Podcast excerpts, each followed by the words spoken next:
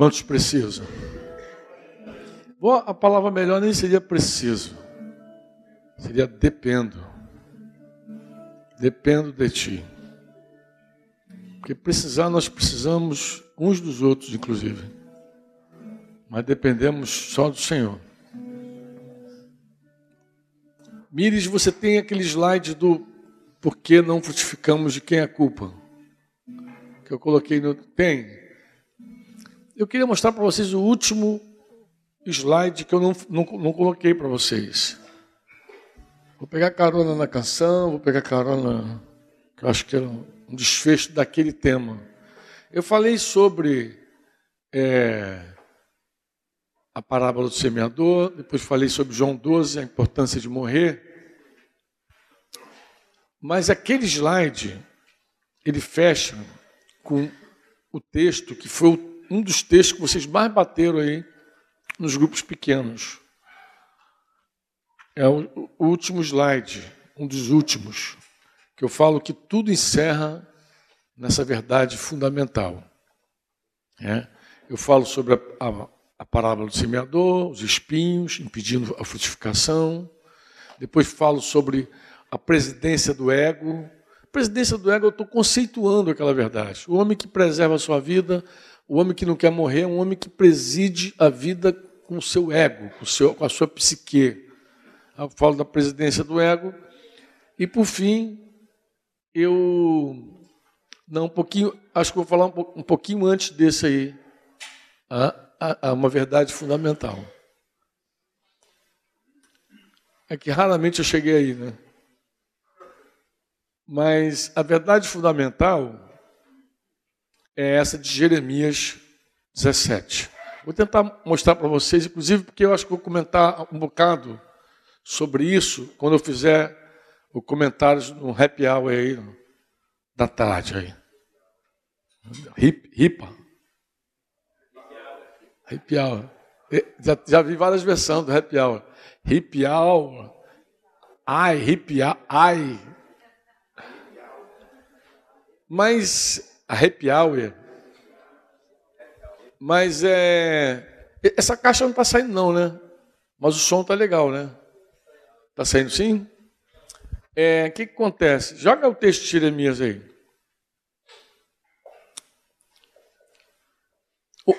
Porque a ideia é a seguinte: eu vou dar uma adiantada aqui na nossa conversa da tarde, mas vou pegar para vocês entenderem. A ideia é que uma vez que eu dei uma tarefa para vocês, eu fiz uma pergunta, eu fiz uma solicitação para vocês, eu apresentei vários casos em que a pessoa se torna infrutífera e pedi a vocês que apresentassem outros. Né? Um dos grupos colocou assim, porque o teu trabalho basicamente qual era? Era pegar e conceituar bem, começando com o grupo, conceituar bem a tua, a tua resposta. O, a, o teu, a, você tem que conceituar a tua verdade. Entendeu? Então você diz assim: bem, eu precisava conceituar a minha verdade. Então, vários grupos fizeram a frasezinha, depois colocavam o texto. A, a, o conceito era no trabalho do grupo, o texto era no trabalho do grupo, mas a apresentação aqui era o trabalho de um do grupo. Né? Então, a coisa para fechar tudo tinha que fechar conceito, texto e quem apresenta saber o que está falando, né? Pelo menos comunicar a ideia do grupo também. A pessoa que está alinhada com o grupo. E, e, e, os erros, eles se deram aí nesse. Ora no, no conceito, ora na, no texto e ora na apresentação também. É. Mas um dos grupos colocou assim, como conceito: raízes profundas em Deus. Eu até perguntei aos irmãos, irmãos, se eu falar assim, o que, que impede alguém de crescer? Ele diz raízes profundas em Deus, eu não vou entender nada, porque isso aí. É... Me explica o que é uma pessoa ter raízes profundas em Deus. Me explica o que é isso. Aí você tem que gastar e me explicar o que é ela ter raízes profundas em Deus. Até porque Jeremias, e o texto era Jeremias, Jeremias ele na verdade ele está comunicando uma palavra, uma verdade de Deus sobre a natureza humana. Quando eu digo que isso aqui é uma verdade fundamental, aqui está a chave de tudo. Eu vou explicar para vocês. Por que, que esse texto é tão forte? Eu lembro uma, uma ocasião lá no sertão, que nós passamos assim um, um mês ministrando, tá? aquele termo do sertão lá. E no, na virada da última semana, Deus nos falou claramente que era sobre isso que Ele queria nos falar. Assim diz o Senhor: Maldito. Dá para colocar aquela versão mais antiga, RA? A RA, eu acho que ela é mais contundente. Maldito o homem que confia no homem. Deus está dizendo: o homem que confia no homem, na natureza humana, na carne, ele é um maldito. Deus não está amaldiçoando ele. Não é que Deus está amaldiçoando esse cara, não. Deus não está amaldiçoando. Deus está colocando a condição dele. Qual é a condição? Porque assim, confiar na carne, confiar na carne, todos os homens que nascem da carne, eles confiam na carne. O novo nascimento, você confia na carne o tempo inteiro. Ou você confia na tua carne, ou você confia na carne de alguém. Você vai ver que esse texto, por exemplo, é muito interessante. Ele é muito parecido com o Salmo 1, que alguns grupos colocaram também. Que começa dizendo: Bem-aventurado ou feliz o homem que não anda segundo o conselho do ímpio, não se detém no caminho dos pecadores e nem se assenta na porta da universidade para tomar cerveja com os incrédulos. Se assenta na roda dos escarnecedores.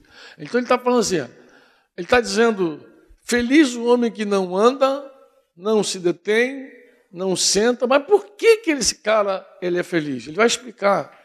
Ele, mas olha só, vamos, vamos falar o contrário, vamos dizer que infeliz é o homem.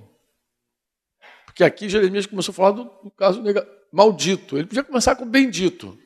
Infeliz é o homem que anda segundo o conselho dos ímpios. Por que o homem que anda segundo o conselho dos ímpios é infeliz? Porque ele anda segundo a carne ainda. A carne de outro. Ele ainda continua acreditando na carne humana. Ele continua confiando na carne humana. Esse dia eu sentei com uma, uma, moça que ela tem orado por um rapaz, que não é, não é a Dani, não. Inclusive eu nem vi Dani, aí sumiu, desapareceu, foi arrebatado. Onde é que está essa santa? Alguém? Ah, tá. Então o que, que acontece? é, não é a Dani, uma outra discípula lá, e ela, menina, estava assim, muito insegura, assim, esperando que o cara, por quem ela ora, tivesse assim uma. fosse um cara assim, como Jesus. Eu falei, filha, você não casa porque você confia no homem. Quem confia no homem fracassa é maldito. Difícil dizer isso, mas é real. Você casa porque tu confia em Deus. Pô. E o casamento, muitas vezes, é, é, é o relacionamento que vai te quebrantar mais, que vai deixar você mais parecido com Jesus. Porque você é solteiro, vive tua vida, teu jeitinho, a casa dela, tá, tem o trabalho, tem dinheiro, tem. Tá. Falei, daqui a pouco tu vai sujeitar a um homem imperfeito, não tem, não está na plenitude. Tu não vai na plenitude, não vai, minha filha, não se ilude. Esse homem vai tratar contigo. Ele vai te quebrantar, esse homem. Ele é uma autoridade imperfeita. Você vai ser tentada várias vezes a não submeter a ele. Você não vai confiar nele, porque é homem. Então, se você espera confiar num homem para casar com um homem, se você acha que ele tem que ter atitudes super espirituais para cá, tu não vai casar nunca. Porque você tem que ter convicção em Deus que é aquela pessoa. Porque Deus pode estar te atraindo ali para te quebrantar. Olha só, nós colocamos a nossa confiança sempre na carne. Ou em nós, ou em alguém. Nos príncipes. Não confie em príncipes. Não confie em cavalos. Não confie em carros não confie em exército, não confie, não confie em especialistas. Li um texto agora recente. Por quê? Porque é homem, homem morre. O salmista diz que quando o espírito dele sai, ele volta ao pó e junto com ele vai os desígnios, a inteligência, a faculdade, o canudo, o dinheiro, vai tudo pro buraco. Acaba tudo. Mas ontem ele te garantiu que ia te fazer, mas ele é homem. Ele é, as promessas de um homem não, não podem, não, é, não são confiáveis porque ele não, não é capaz de, de cumprir todas elas. Ele morre, ele fica doente, ele esquece, ele fica maluco. O Nabucodonosor ficou doido sete anos, gente. Já imaginou o cara que tinha a vida na mão daquele, daquele rei? Cadê o rei? Está pastando. Sete anos pastando.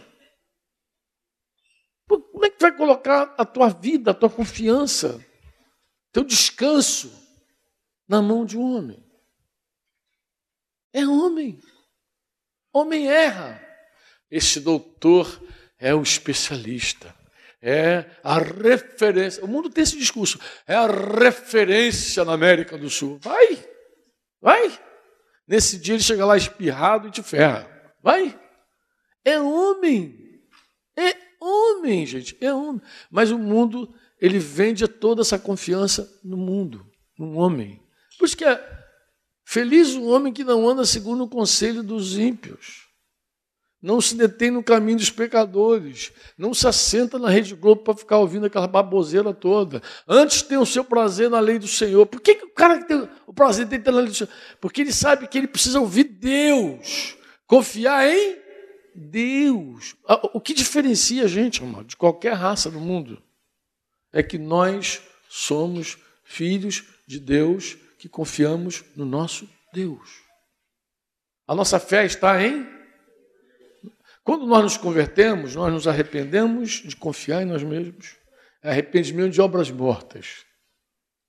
Você estava na lama, com aquele lodo todo lá, afundando naquela areia movediça.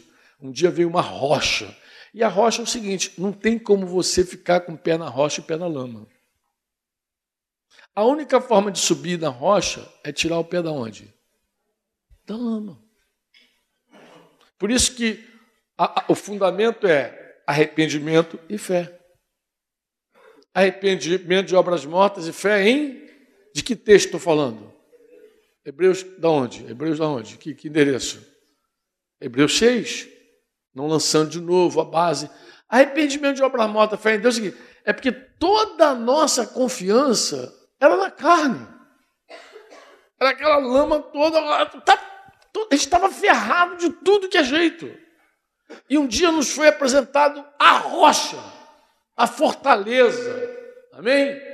O Todo-Poderoso, aquele que venceu o nosso maior inimigo, a morte. Nos foi apresentado. E o que, que nós fizemos? Por revelação de Deus, nós olhamos para todo mortal e dizemos: não dá para ficar aqui. Essa base, ela é lama, é lodo. Tirou os meus pés de um charco de lodo, firmou sobre a rocha. Não, não dá para ficar aqui. Tudo isso aqui é carnal, é mortal. Tudo isso aqui tem fim. Eu agora vou colocar a minha confiança no Deus de Israel, no Todo-Poderoso. É assim, isso que foi aconteceu conosco. Mas só que a nossa vida é uma jornada de conhecimento. Como é que é a nossa vida? É, assim, é Deus trabalhando todo dia para que a gente confie menos na carne e mais nele. Menos na carne, mais nele. Se você cresceu um milímetro espiritual, eu vou dizer como é que foi. Deus trabalhou em você para que você confiasse mais nele mais nele, mais nele, mais nele, menos você, mais nele, menos na tua avó, mais nele, menos no doutor, mais nele. E é assim que trabalha a fé. O crescimento da fé é assim. E como, é, e como é que Deus trabalha isso? Ah, Deus é maravilhoso. Ele vai nos decepcionando com tudo que a gente confia. Ele vai arrancando todas as nossas bases, nossas muletas todas, ele vai arrancando tudo. Às vezes é um. Às vezes é um é um vale assim para deixar a gente tudo quebrado. Mas ele vai tirando todas aquelas falsos, aquelas coisas que a gente confia, aquelas coisas falsas que foram plantadas em nós desde que era criancinha. né? foi tirando super-homem, Thor, Capitão América, Mulher Maravilha, vai arrancando tudo da nossa vida e vai colocando a gente só em Cristo. O que é um cristão maduro? É, uma, é um cristão fundamentado em Jesus, não com discurso. Porque é aí que eu digo para você, que não adianta o discurso, porque um cara novo convertido, ele pode chegar aqui com um discurso que ele confia em Deus. Como é que a gente sabe que alguém confia em Deus? Como é que eu sei que estou cuidando lá de Josué e Michele, lá, discipulando? Aí Claudinho pergunta, ei, Franco, como é que está esse casal? Está pronto? Estou experimentando ele, mas a gente experimenta o casal no trabalho, na obra. Isso é uma forma de provar o casal. Mas eu não posso olhar só para essa experiência. Eu preciso olhar para a vida desse casal. Como eles se comportam diante da aprovação. Porque Deus prova todo mundo, ou não prova? É aquela prova do Enem divino? Deus prova cada um de nós na nossa fé, na nossa confiança, no nosso conhecimento dele. Ele vai provando onde está a nossa raiz.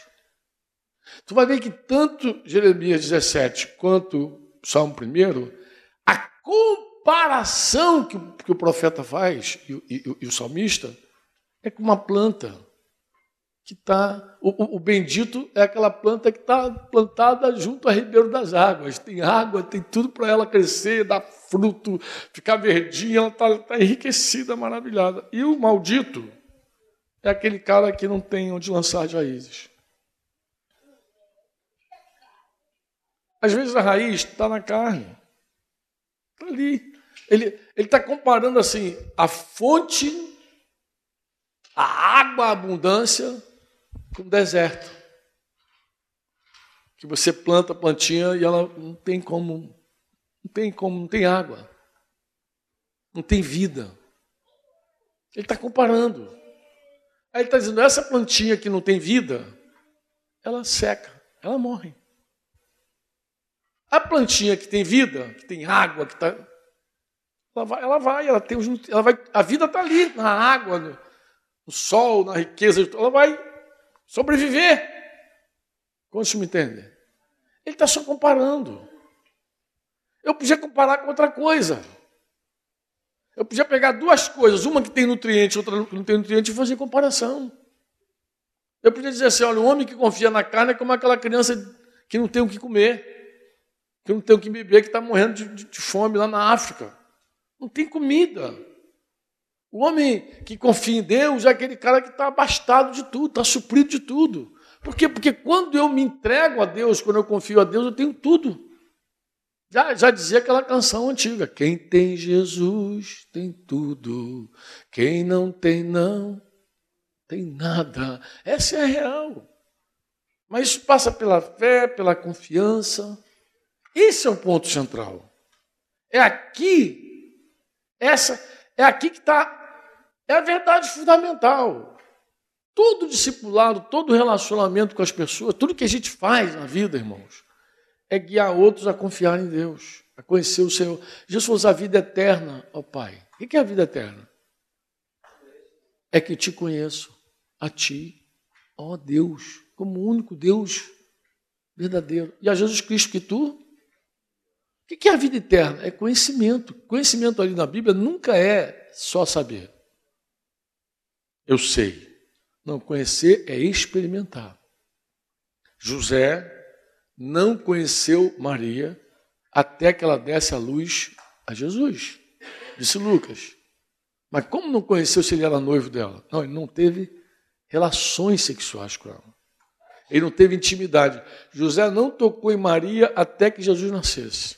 José só tocou em Maria depois que Jesus nasceu. Porque Jesus tinha irmãos. Né? Mas ele não tocou nela. O tempo que ela teve grávida, ele não tocou, não conheceu. Mas ele era noivo, casou com ela, levou ele já desposado. Na verdade, o noivo em Israel já era dono da mulher. Ele podia matar apedrejada uma noiva infiel. Ele tinha uma promessa, já era dele, eles chamavam de desposada, era noiva. Então ela era desposada com ele. Então já era dele, por promessa ele já sabia, eu tenho uma, eu tenho uma noiva, é minha já. Vou, vou pegar ela na data tal. Às vezes porque tinha também que, pagar por ela, porque o pai tinha ela como um bem, era um bem dele também. Né? Minha filha era um bem, era propriedade do pai. Então, para ele vender para outra, quase uma venda, né? Leva, o cara pagava lá um dote. Hoje é o contrário. Hoje o cara, para despachar a filha, tem que dar uma festa. Tem ele, o cara que morre na grana. Mas, em geral, o cara levava a filha e ele, com a filha dele, com essa mulher, mesmo que não era, nunca experimentou ela, nunca conheceu ela de fato, era dele. Era desposada. O, quando a gente fala conhecer a Deus, a gente não está falando de saber sobre Deus. Um dos UB que eu peguei nessa manhã aqui, o nome do rapaz é até Daniel. Depois, gente, quando ele deixou aqui, a gente viu que ele conhecia os pequenos atos, tem uma criança, conhece Edmar. Falar com ele. Daniel, eu também ouvi falar sobre Jesus quando era jovem, porque ele disse que foi criado na igreja. Eu falei, também ouvi falar sobre Jesus. Eu sabia um monte de coisa sobre Jesus. Mas eu só conheci Jesus com 24 anos. Porque conhecer é experimentar, é receber, conceber, é provar. E não há como uma pessoa crescer na confiança sem crescer no conhecimento, sem experimentá-lo sem fazer prova dele. Fazer prova de mim, diz o Senhor. Fazer prova, por que isso é que eu vou te experimentar? Porque tu vai me conhecer. Algumas vezes ele desafia você a prová-lo, experimentá-lo, e às vezes ele coloca a gente numa fogueira por, por conta própria. Atravessa o mar, a gente vai, entra no barquinho, pega a tempestade, o contrário. E às vezes a gente entra na fogueira por nossa própria conta. Porque a gente planta e colhe mas em todos esses momentos a gente pode conhecer Deus. Em todos esses momentos. De dor, de aflição, de angústia, de riqueza, de fartura, de alegria. Em todos os momentos da vida a gente pode começar a conhecer o Senhor. Por isso que a vida devocional é mais do que uma vida religiosa de ah, vou orar. Não, mano. É uma, é uma vida de delícia, de conhecimento, de reflexão. Bem-aventurado o homem que medita na lei do Senhor tem prazer na lei do Senhor, que medita na lei do Senhor dia aí. Olha, quando você está cheio da palavra, tu não precisa, você já acorda pensando nela. Refletindo, aprendendo. Às vezes você está dormindo, parece que o Espírito Santo está sentado contigo te ensinando. Você acorda assim, meio assustado, assim, parece que ele está te dando palavra, ensinando, instruindo. Ele discipula a gente. Ele nos discipula de dia, de noite. Ele está encarregado, ele está interessado. É ele que quer que a gente cresça e multiplica ele. E aqui é simples assim, irmãos. Ó. Essa é a verdade fundamental. É toda a nossa jornada. Tudo. Ó, eu posso dizer assim: andar na carne. Vou voltar para. Acho que talvez um texto que possa é, nos ajudar. João, mas Gênesis também. Gênesis também na criação também, de alguma forma, a gente consegue enxergar isso. Quando a mulher é abordada lá no capítulo 3 pela serpente, que eu falei que a mulher, que a serpente, ela manipula a palavra, ela distorce a palavra, nega a palavra, manipula a palavra. Lembra que eu falei isso aqui? Mas também o versículo 6 diz que aconteceu algo com a mulher. Um evento aconteceu com a mulher no versículo 6 do capítulo 3. Qual foi? Vendo a mulher que a árvore era o quê? Boa para quê? Comer. Essa árvore é boa para comer. Mas não só é boa para comer, ela é agradável o quê? Aos olhos. E mais o quê? Você sabe que essa, essa, esse acontecimento, esse evento na vida da mulher, não sei se vocês lembram disso, mas João chega a dizer que tudo que há no mundo, quando ele diz não há mesmo mundo, nem as coisas que há no mundo, ele diz, tudo que há no mundo são três coisas a concupiscência da carne, a concupiscência dos olhos, a soberba da vida. Como assim, mano? Deixa eu te escandalizar um pouquinho. Não, deixa eu te escandalizar, não. Mas vê se não é assim. A nossa carne, ela gosta de tudo que nos dá prazer.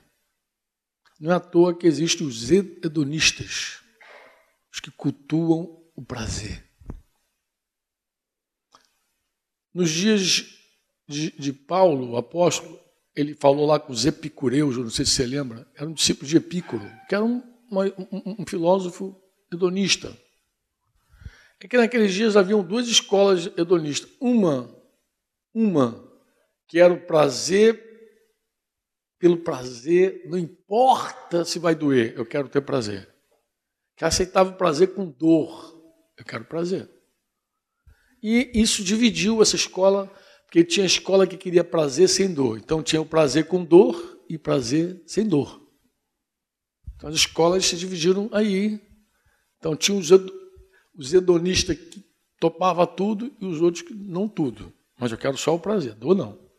Dor Prazer com dor é prazer sem dor. Tá?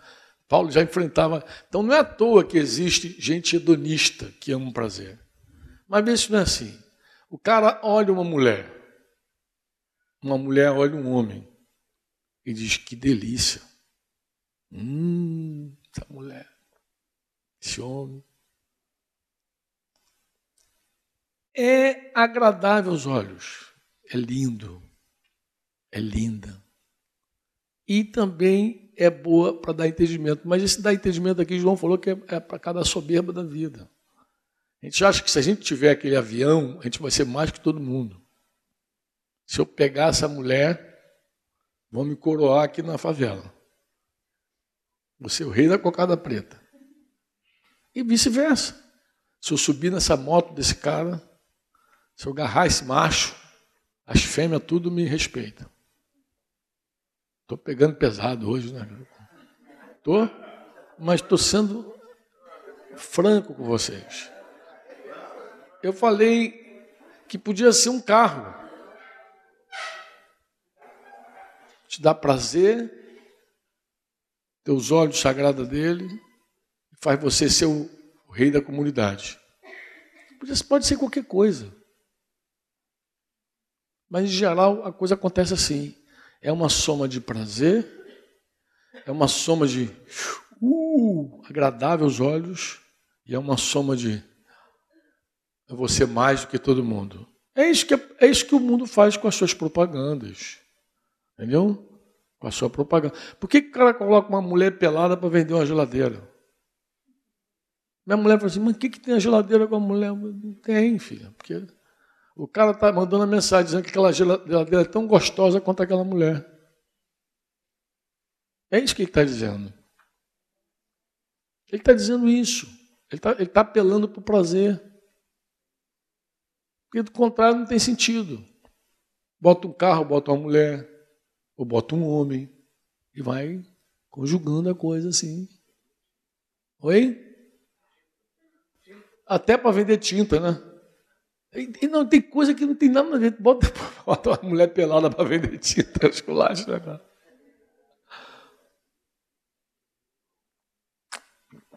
Tinta é um esculacho mesmo, né? Nada que ver, né? Mas tudo a ver. É um nada a ver com tudo a ver. Os, os caras lá da. Os caras lá da agência de publicidade, os publicitários, estão pensando em tudo. Estão pensando em tudo. Ele sabe o que, o homem gosta de ver. Se botar uma lata de tinta, ele vai embora, ele nem vê a lata de tinta. Ele, ele tem que botar um atrativo ali. Claro, não pode ser qualquer mulher, óbvio. Tem que ser uma mulher que o cara pode que, que avião, meu Deus. Tem que ser algo assim. Eu apelei, mas vocês entenderam, que bom que vocês entenderam. Mas é assim, João, quando vem falando, ele diz que o mundo, o mundo, que está no mundo, tudo que há no mundo é isso. É isso que aconteceu com Eva. Esse evento que aconteceu com Eva, que é o que está no mundo. Mas você vê que tudo isso diz respeito à carne. Tudo isso diz respeito à carne. O prazer, A concupiscência da carne, já sai dizendo essa concupiscência da carne dos olhos. Por que que, foi uma irmãzinha que falou outro dia, eu vou ao shopping e tenho a sensação de que eu não tenho nada, Franco. Alguém, alguém disse que o shopping parece um, um lugar de culto. Como assim? É um lugar de culto, o cara entra. Primeiro que não tem cachorro, não tem mendigo, é um templo. Tudo limpo, maravilhoso, lindo. Aí tem as vitrines. Do lado das vitrines tem os sacerdotes e as sacerdotisas, aquelas pessoas que vão ministrar o teu, o teu prazer. Aí está lá o objeto do teu desejo, lá do outro lado da vitrine, tu fica. Ah, boa para os olhos. É tão completo o shopping que dá para você sair dali e ceiar. Vai para o McDonald's, lá para o. Tem até direito à ceia. Sai do shopping, cultuei hoje, meu Deus. Não o Deus vivo. O Deus homem. O Deus homem estava tudo lá no teu serviço. A pessoa diz, não por que eu amo tanto o shopping. Fala. Devagar, para não escorregar, né? para ver tudo, né, cara? Tudo pensado no shopping, Wanderson. É verdade, tudo é pensado. Os caras pensaram em tudo. Mas pensou, mas não pensou. Eles pensam como Satanás pensa. Como assim? Como Satanás pensa? Jesus falou isso um dia, Mateus 16, quando ele falou com os discípulos que ele ia para Jerusalém sofrer, tudo, tudo mais. Pedro se meteu no meio. Parece que estava preocupado com Jesus, para caramba. Não, Senhor, isso chamou, chamou Jesus no cantinho e apertou Jesus. De forma alguma isso vai acontecer. Jesus falou, assim, Aparta de mim, Satanás, porque tu não cogita das coisas de Deus, tu só cogita das coisas dos. Então, o diabo, ele é humanista. Um dia eu tive um sonho, um casal, e eu precisava. Olha como Deus me falou sobre esse casal. Sabe quando tu começa a orar por alguém, está com carga com alguém? Aí Deus me deu um sonho. Eu vi, vê se tu consegue imaginar assim. Eu vi um casal, esse casal de mãozinha dada assim, contemplativo, tá, olhando. Você tu consegue ver? Olhei o casal e eu fui me afastando assim e vi que eles estavam num lugar redondinho. Foi uma janela redonda. Eles estão numa janela redonda, bem circular mesmo, parecia um buraco assim, escuro assim. E eu olhei aquele casal dentro daquela janelinha redondinha e fui me afastando. E vi que era uma janelinha, mas tinha um negócio branco em volta da janela, uma parede branca. Depois me afastei e vi que era um olho. Eles estavam dentro, de, eles estavam dentro da menina dos olhos.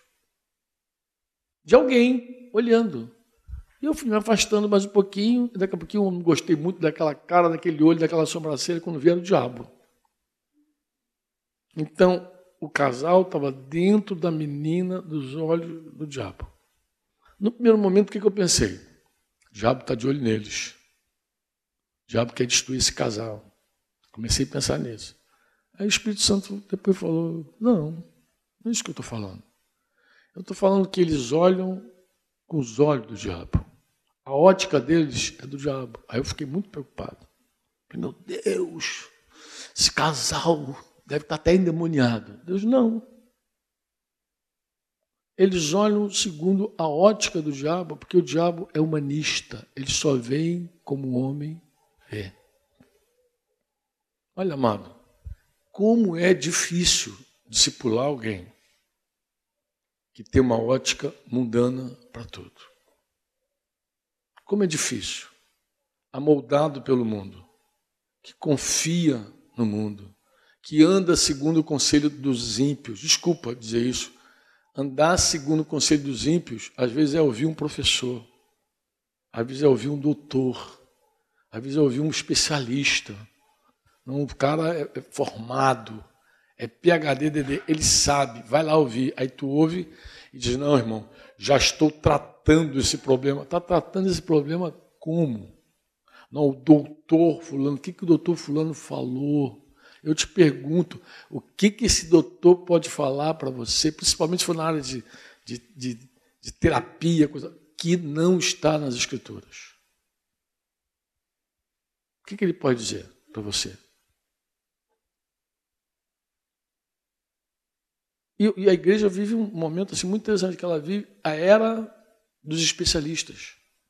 É tão forte que tem pastor se tornando terapeuta, psicólogo, hipnose, hipnótico. Tem pastor abraçando tudo. Porque ele acha, coach, porque ele acha que se ele usar a ferramenta do mundo, ele vai formar, ele vai vai trabalhar melhor. Tudo conversa. O que nós precisamos é da palavra pura e simples. O que nós precisamos é levar as pessoas a confiarem em Deus. E dificilmente a gente vai fazer isso quando nós não confiamos.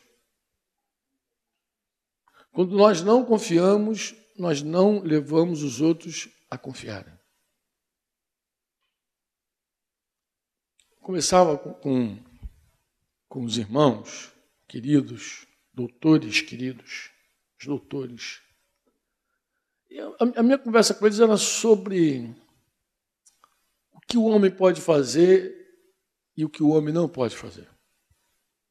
Eu peguei para eu falei, vou pegar aqui um caso. Como só tudo, tudo era doutor crente, falei, já que está todo mundo crente aqui, eu vou ficar bem à vontade. Vou pegar aqui um caso. Eu falei, vou pegar um caso, vou pegar a insônia. Eu estava batendo com esse assunto da insônia.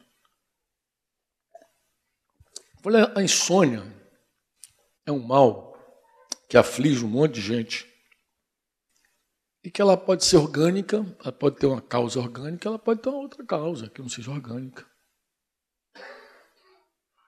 E ela também, ela acaba desenvolvendo várias, vários sintomas, vários tipos de, várias formas. A, insônia não é igual de um de outro, não é igual.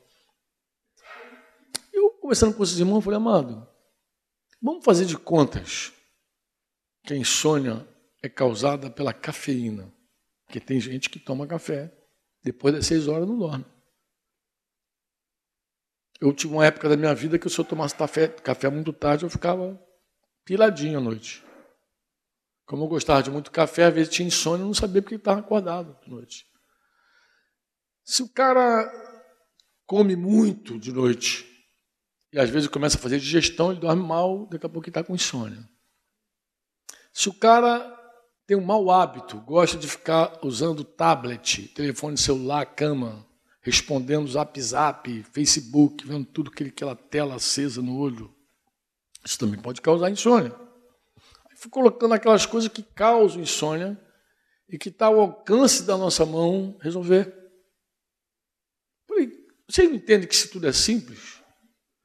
Um chazinho de camomila ajuda nessa hora. Toma lá um teu chazinho de camomila tá, e vai dormir em paz. Mas o salmista diz assim: em paz me deito e logo pego no sono, por quê? Só tu, Senhor, me faz repousar em segurança. Com tudo que você pode fazer, você tem que entender o seguinte: ainda depende de Deus. Porque se você não depender de Deus, tu não dorme, nem com droga. Aí peguei um outro caso, falei: se for ansiedade, doutor, se o caso for ansiedade, ah, eles chamam de ansiolítico, né? Ela vai tomar um remédio para dormir. Isso funciona. Vamos ser, vamos ser crente aqui, não, não rola não. Isso funciona, todos eles. Não, não funciona. Vamos dar uma quebrada, mexe com o cara, mas não resolveu o problema. A ansiedade, a Bíblia já diz como a gente lida com ela. Primeiro que a ansiedade é uma coisa contra nós, porque ela se fundamenta totalmente na carne. O que é um ansioso? O ansioso, ele vai botar o texto de Jeremias, ele está buscando resolver as coisas do jeito dele, na hora dele, da forma dele. Ele não sabe esperar, ele não sabe descansar, ele quer, ele não, ele, o texto de Jeremias diz o seguinte: que o cara que confia nele mesmo, que faz da carne mortal o seu braço, tinha uma versão antiga que dizia o seu travesseiro. Ou seja, ele deita na própria força dele e aparta o seu coração do Senhor, aí ele faz uma comparação, que não é a mensagem. A mensagem não é a comparação. Não, pulou aí. Ele será como um, arbusto solitário no deserto. Ele compara o cara com um arbusto. Não verá quando vier o bem. Ele começa a dizer: antes morará nos lugares secos se o cara está ansioso, ele significa que ele quer para hoje, para agora, para ontem. E começa a trabalhar para que aquilo aconteça. Que tem que ser dos. Ai, começa aquele estresse. Aquilo que Jesus falou muitas vezes assim: não, olha a oração de Jesus, não peço, Pai, que os tire do mundo. Oração de João 17, mas que os livre, que os guarde do mal. Que mal é esse? É esse mal da ansiedade, do estresse, ah, aquilo que te força a confiar em você, a buscar em você, buscar. Aí começa, é, é um show de carne. Porque o cara ansioso, ele não gasta só ele, ele gasta os outros também. É um show de carne. Ele quer resolver num telefonema tudo que ele não resolveu na oração. Ele, sabe, o Modesto falou de oração ontem. O cara bota o joelhinho no chão, orou, falou com Deus, levanta e vai resolver. Eu cansei, eu, não dos outros, de minha, da minha própria vida, eu cansei de orar de noite, entregar a Deus o problema, acordar de manhã, pegar de volta para resolver. Eu cansei de fazer isso. Perdi as contas. Um dia eu estava orando a Deus e Deus falou comigo, mas você me entrega e pega. Na verdade, Deus só podia trabalhar por mim, comigo por mim de noite. Acho que eu fiquei com aquele texto, aos seus ele dá enquanto dorme. Então, vou dormir agora, tu trabalha. Quando eu levantar a mão de mão, eu pego esse troço e resolvo. Então, eu, é, é, uma, é, é, um negócio, é uma, é uma aflição, mano. Aí esse cara está assim, ele tem palavra de Jesus. Não andeis ansiosos por nada. Não vos inquieteis com o dia de amanhã. Basta para cada dia seu próprio afã, mal. Castejano já fala afã. Afã. Basta para o seu próprio mal, sua afã de cada dia. Basta esse dia. Por isso que o Modesto falou que tinha dúvida. Se vocês alcançaram o que o Modesto falou ontem. Um pouquinho que eu vi. Ele falou que ele tinha uma dúvida se ele orava pelo futuro apenas, ou se orava só pelo dia de hoje, porque a gente só precisa de hoje. Aí um dia ele, ele viu o Senhor instruindo os discípulos, dizendo: Olha, orai para que a vossa fuga não se dê no sábado nem no inverno. Aí ele entendeu que ele podia orar também para as coisas que vêm lá adiante. Porque o certo seria orar só pelo hoje. Acordou de manhã, ora por hoje. Ora por hoje. Ora. Mas o bom é orar pelo hoje mesmo. Como é hoje? Senhor, esse dia é hoje. Está nas tuas mãos, te consagro, tal, pá, pá, pá, pá, pá, pá. Bate papo com o Senhor hoje. E Deus pode gerar as cargas do futuro. Claro, a gente faz planos. Mas a ansiedade é você querer trazer tudo para agora, para já, para o teu tempo. E eu falei, doutor, quem resolve isso? Paulo vai dizer aos filipenses: não andeis ansiosos por coisa alguma, em tudo, tudo. Você deve fazer Deus conhecido das tuas necessidades pela súplica, pela oração, com ações de. Com ações de. O que isso significa, irmão?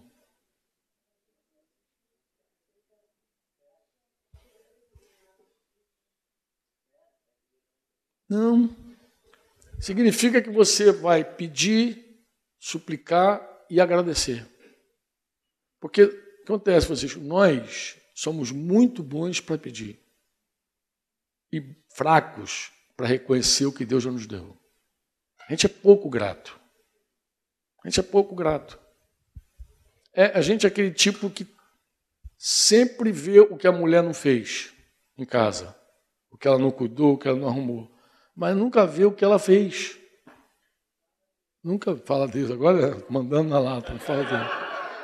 Fala Deus. Vê? Eu falo, enquanto de casar, não pode deixar os dois juntos.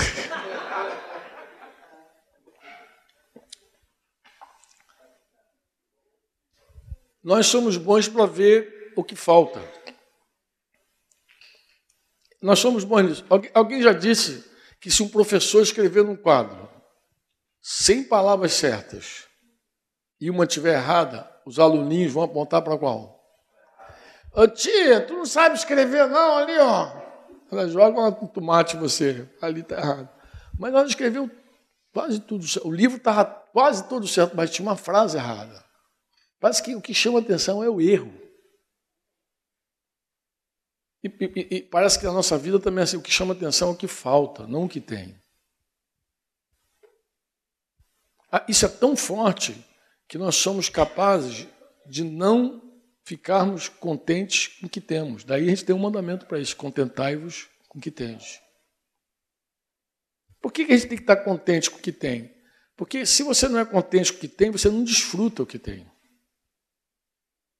Você não desfruta. Tem gente que é tão sem noção. Olha, eu olho alguns casais jovens e fico pensando. Eu, olha, eu me casei com 21 anos de idade, incrédulo. Me converti com 24, mas só comecei a desfrutar do meu casamento depois dos 30, acredita? Desgraça, né? Não é desgraça que eu casei tão jovem, eu podia ter desfrutado desde novo do meu casamento. Meu casamento podia ser um, um céu desde novo. Às, às vezes você só dá valor quando você perde, quando você diz, meu Deus, joguei tanto tempo fora da minha vida. Quando chegou aos 30 e poucos anos, vivendo um outro momento com a minha esposa e comecei a desfrutar de tudo do casamento, eu falei, cara, eu sou um pereba mesmo. Cara. Como é que eu deixei tantos anos se passarem sem desfrutar? E às vezes o cara não desfruta mesmo da esposa, esposa do esposo. Eles não têm romance, não, não, não se envolvem, não, não estão juntos, não, não, não se curtem. Antes de namorar, antes de casar, aquele fogaréu, né? Ah, fogo para tudo que é lado. Ah, casou, quase, quase que não se vê, não se toca, quase que não tem carinho, quase que não tem mais nada. É um negócio doido, entendeu? E antes era aquele. O cara se despedia de ré da mulher, da noiva. Não queria nem dar as costas para ir embora para fazer de conta que eu estou chegando. Aquela paixão toda, fogo sobre depois de casa, aquela frieza, aquela morbidão. Pagou, que coisa horrível. Não é isso, fala de contentamento também. Porque às vezes o cara está olhando mais para fora que para dentro. Ele começa a ver o que ele não tem. Eu não estou falando só de outra mulher, estou falando de tudo. De contemplar o que ele não tem. É o cara que, que tem um Fusca e não curte o Fusquinha dele porque ele quer um. agora eu ia falar o Pala, que desgraça, o Pala é velho pra caramba. Pala! O cara quer uma Pala. Pala é velho pra caramba. É um carrão. Aí eu falo assim, ele quer um carrão, pô, ele não quer o Fusca. Ele não está contente com o Fusquinha dele. Aí não curte o Fusquinha, entendeu?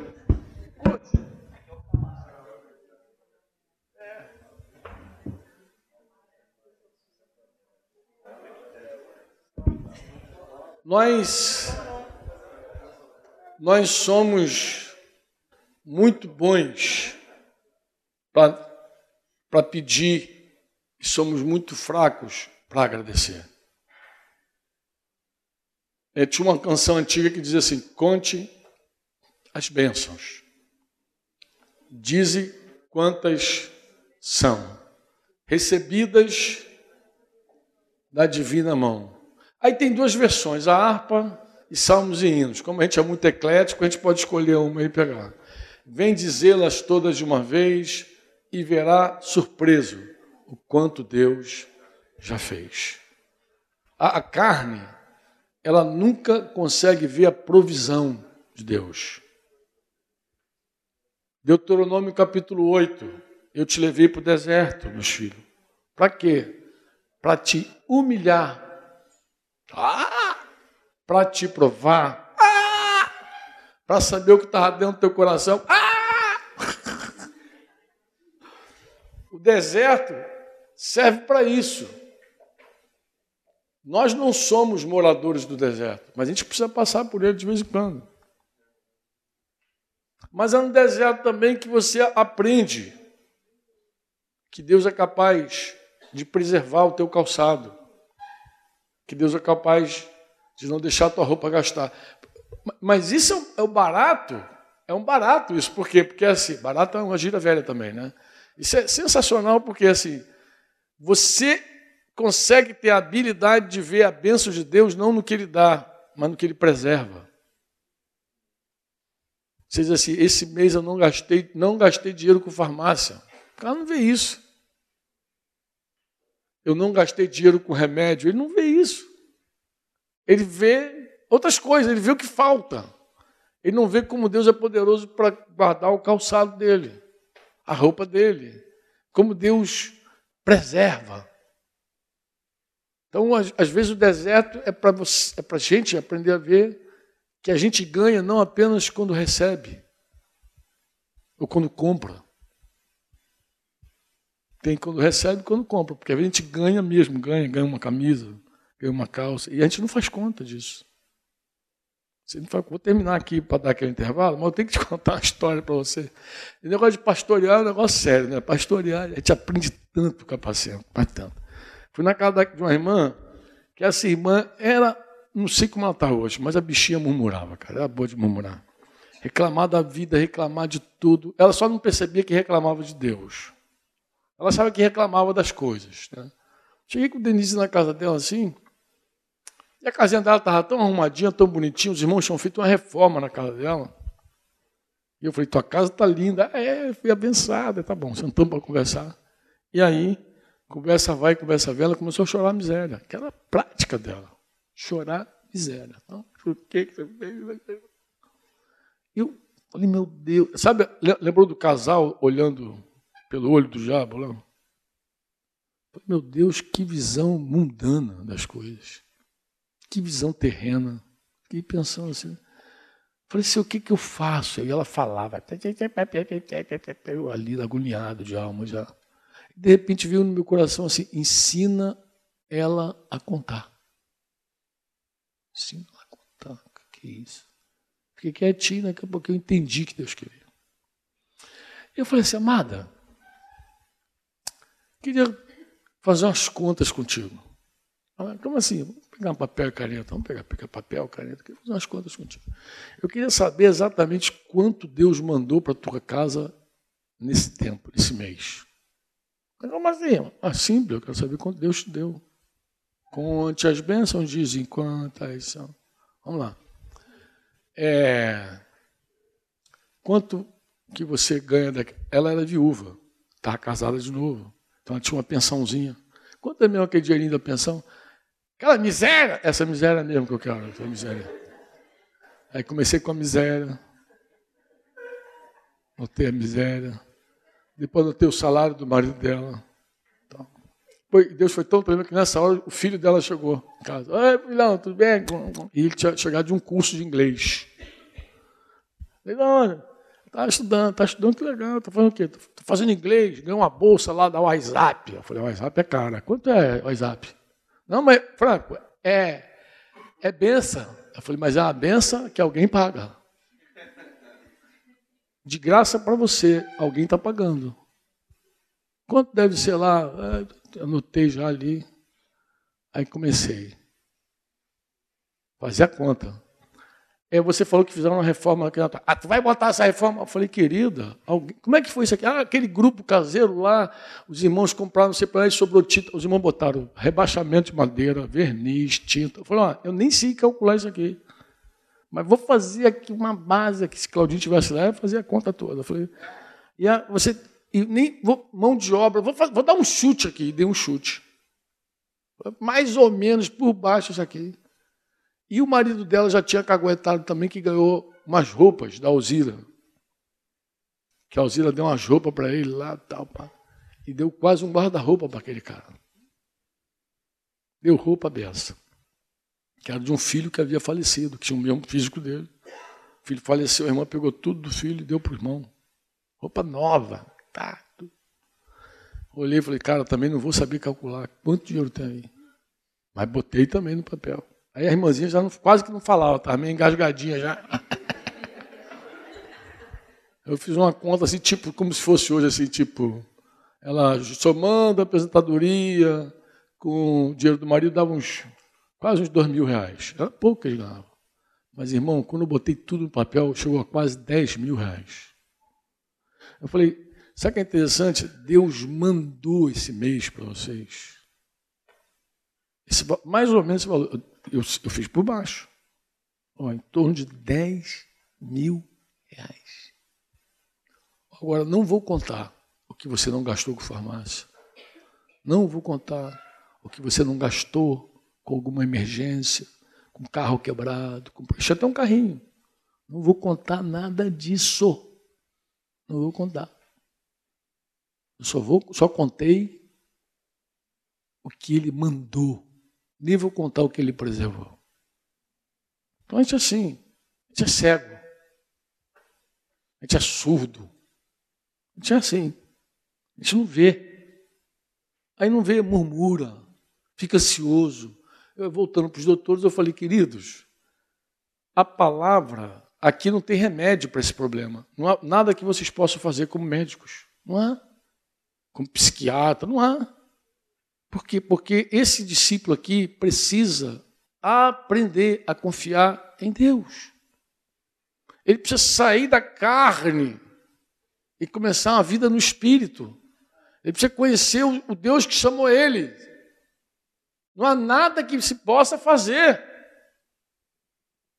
Não há nada que se possa fazer. Nenhum remédio vai resolver isso. Nenhuma receita que ele vai lá, monta lá um manipulado, vai resolver esse troço.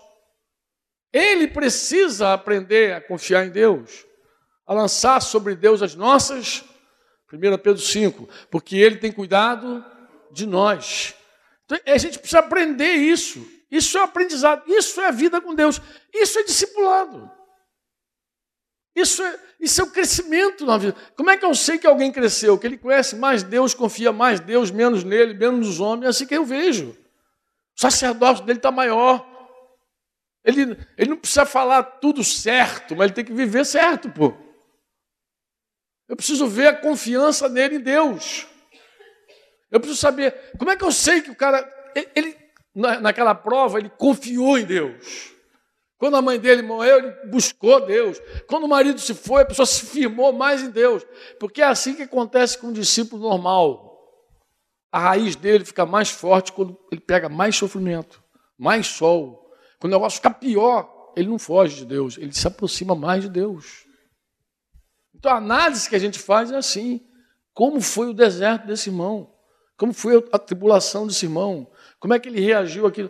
Aí ele se apegou mais ainda a Deus. Ele lançou suas raízes. Agora eu vou explicar a frase. Lançou suas raízes mais ainda em Deus. Ele se aprofundou em Deus. Ele é fundamentado em Deus. Ele é fundamentado em Deus. Você não sabe que uma pessoa é fundamentada por causa do discurso. Tu não sabe. Quantos irmãos, Claudinho, ao longo desses anos que falavam bem entre nós, dizia, repetia igual papagaio, mas na hora da prova não aguentou. A gente não sabe por causa do discurso. A gente sabe por causa da resposta. A resposta na hora da tribulação, na hora da angústia, ou na hora da prosperidade, na hora que foi promovido. Aqueles extremos que eu falei com vocês. Né? a resposta nos extremos. Na hora que foi humilhado, que foi disciplinado, que perdeu os discípulos, mas na hora que foi honrado, que foi ungido, que foi separado, como é que esse cara reagiu? O cetro ou a vassoura vão provar ele. Uma, uma, uma coisa ou outra vai, vai provar. Mas é isso. A prova é para quê? É para nos ajudar a ferir. Como é que está o irmão, pô? O irmão precisa aprender, como Paulo, tudo posso naquele que me. Onde é que está o fundamento desse apóstolo? No homem ou em Deus? Em Deus, pô.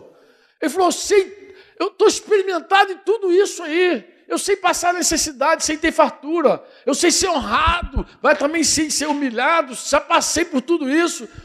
Tudo posso naquele que me Ele já, ele mais do que ninguém sabia que as forças dele estão em Deus. As fontes dele estão em Deus. A resposta dele está em o socorro vem da onde?